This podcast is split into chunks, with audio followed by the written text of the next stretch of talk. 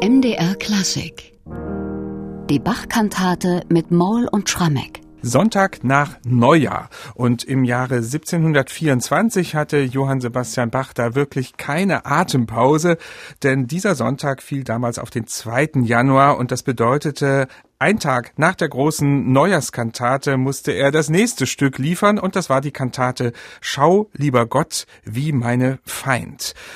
Und nach den rauschhaften Weihnachtstagen und einer grandiosen Neujahrskantate waren die Leipziger einiges gewöhnt und waren vielleicht überrascht, dass sie an diesem Sonntag nach Neujahr einen ganz anderen Kantatenbeginn zu hören bekamen. Schau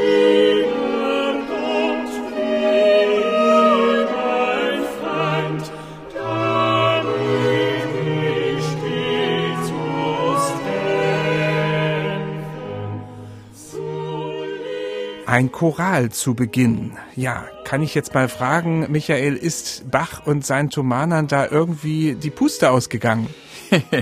das kann gut sein, lieber Bernhard. Ich glaube, dass es kein Zufall ist, sondern dass es Absicht ist. Ich bin mir nicht ganz sicher, ob es Bachs eigene Entscheidung war oder vielleicht ein freundlich gemeinter Hinweis des Rektors an den neuen Thomaskantor.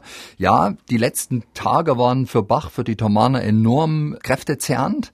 Große Eingangschöre, viele Auftritte in relativ kurzem Zeitraum, also um eine Fußballmetapher zu verwenden, englische Wochen hintereinander, also zwei, drei Spiele pro Woche, zwei, drei neue Kantaten pro Woche dann zur Bachszeit und jetzt eben eine Kantate, die mal nur mit einem schlichten Choral beginnt und ich glaube, der Hintergrund ist einerseits dieser Stress, aber der Stress war tatsächlich noch gar nicht vorbei. Was ein bisschen in Vergessenheit geraten ist, die Thomaner haben in den ersten drei Januarwochen sechs Tage die Woche lang das sogenannte Neujahrssingen durchgeführt.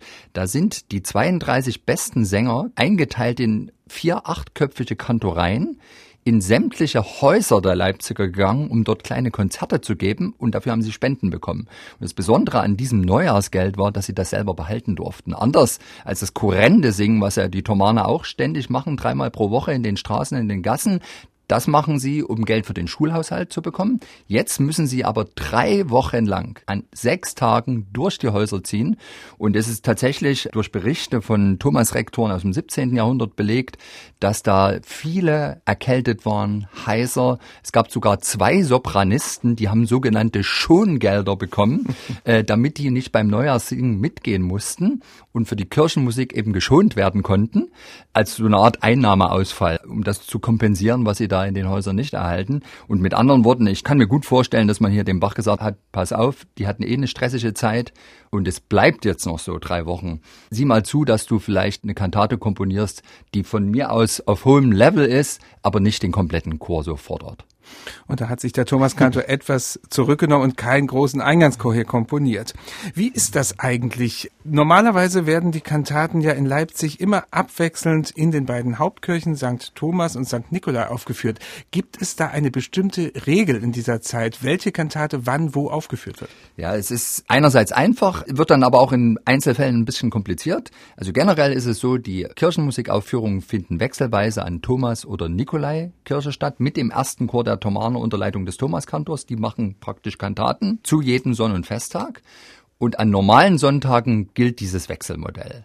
An Festtagen hingegen muss die Kantate in beiden Kirchen erklingen, früh in der einen Kirche, Nachmittag in der anderen. Und dabei scheint es so zu sein, dass an hohen Festtagen, Ostern, Pfingsten, Weihnachten, früh an Nikolai begonnen wird, Nachmittag dann an Thomas und an normalen Festtagen scheint es genau andersrum zu sein. Mhm. Also doch eine gewisse Regel und mhm. die Musiker mussten dann immer schön aufpassen, in welche Kirche sie früh um sieben zu gehen Genau, hatten. ja. Nicht, nicht in die falsche Kirche, dann würden sie nämlich beim anderen Chor rauskommen und der andere Chor unter Leitung eines Präfekten macht in der Regel keine Kantaten, wobei es so scheint, dass die dann an Festtagen doch auch etwas gemacht haben, allerdings dann nicht die schweren Stücke des Kantors. Gehen wir mal zurück zu unserer Kantate Schau, lieber Gott, wie meine Feind für den Sonntag nach Neujahr 1724. Ja, schon im Eingangschoral ist hier von Feinden und Kämpfen die Rede. Setzt sich das dann weiter im Text, im Libretto fort und vor allem warum? Ja, also das setzt sich weiter fort im Libretto. Und warum ist auch ganz einfach. Wir haben hier eine perfekte Vermischung zwischen Evangeliumstext für den Sonntag, die Flucht nach Ägypten, also bekannte Geschichte, Maria, Josef mit dem Jesuskind im Gepäck fliehen nach Ägypten, weil Herodes, der König, ja, Wind von dieser Geburt des Heilands bekommen hat. Das will er nicht ertragen. Äh, es kommt ja dann zu diesem bethlehemitischen Kindsmord. Also er lässt ja alle Kinder rings um Bethlehem töten. Und damit korrespondiert der Episteltext aus dem ersten Petrusbrief Kapitel 4 vom Leiden und der Verfolgung der Christen. Und letzten Endes wird hier ausgehend von der historischen Geschichte der fliehenden heiligen Familie auf die Verfolgung und auf das Leiden der Christen in der Welt gegenüber den Verführungen des Teufels und gegenüber all den schlechten Dingen, die es eben so gibt, dargestellt. Und spiegelt sich diese Fluchtgeschichte und diese auch ja brutale Mordgeschichte mit dem Kindermord in dieser Musik von Bach wieder oder verhält sich Bach vielleicht doch eher tröstend? Also erstmal wird tatsächlich das Schlimme in der Welt musikalisch geschildert, hinten raus wird erst getröstet. Das hat man ganz oft in den Kantaten und in der ersten Hälfte der Kantate wird tatsächlich wirklich die Verfolgung und die Herausforderungen, mit denen ein Christ konfrontiert ist, geschildert.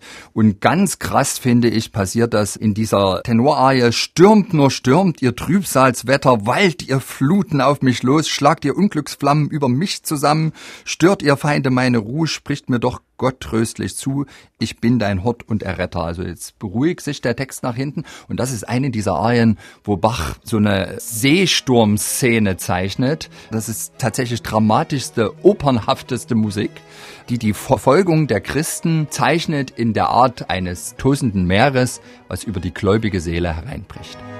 Stürmt, stürmt, jetzt das Wetter. Stürmt, stürmt, jetzt das Wetter. Stürmt nur, stürmt nur, die trübstes Wetter, halt ihr Fluten auf mich los. Halt ihr Fluten auf mich los. Stürmt nur, stürmt, ihr trübstes Wetter. Uh, da geht es ganz schön wild zu in dieser Arie. Ich denke mir aber, vielleicht findest du noch einen anderen Moment in dieser Kantate, den du für ganz besonders hältst. Ja, also tatsächlich, was ich erstmal sehr mag, ist dann hinten raus dieses Menuett, wo dann wirklich das Jubilieren und der Trost im Himmel geschildert wird. Das ist aber nicht der besondere Moment. Für mich ist ein atemberaubender Moment der zweite Choral der Kantate unmittelbar vor dieser Seesturmsarie, und zwar ist es die fünfte Strophe aus Paul Gerhards Lied Befiehl du deine Wege. Aber hier ist der Text dieser Strophe und obgleich alle Teufel dir wollten widerstehen, so wird doch ohne Zweifel Gott nicht zurückgehen. Und diese Teufel, die dir widerstehen wollen, die setzt Bach in einem vierstimmigen Satz um, der wirklich in den ersten zwei Choralzeilen derart entrückt, avantgardistisch klingt, also so modern ist nicht einmal Max Reger.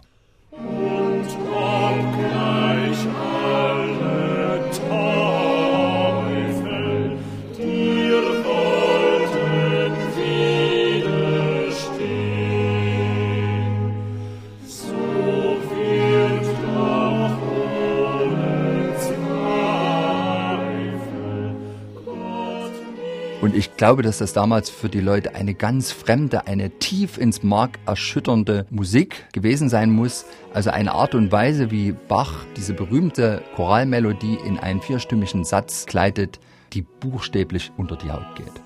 Also Bach hat gewissermaßen nach dem Rausch des Neujahrstages die Leute hier so ein bisschen auf den Boden der Tatsachen zurückgebracht. Allerdings. Und wir hören jetzt diese Kantate Schau, lieber Gott, wie meine Feind im Werkverzeichnis Nummer 153 von Johann Sebastian Bach, auch in einer relativ kleinen Besetzung, und zwar mit Petra Noskajowa Alt, Jan Kobo Tenor und Jan van der Krabben Bass. Und es spielt das Ensemble La Petite Bande unter Leitung von Sigiswald Keuken.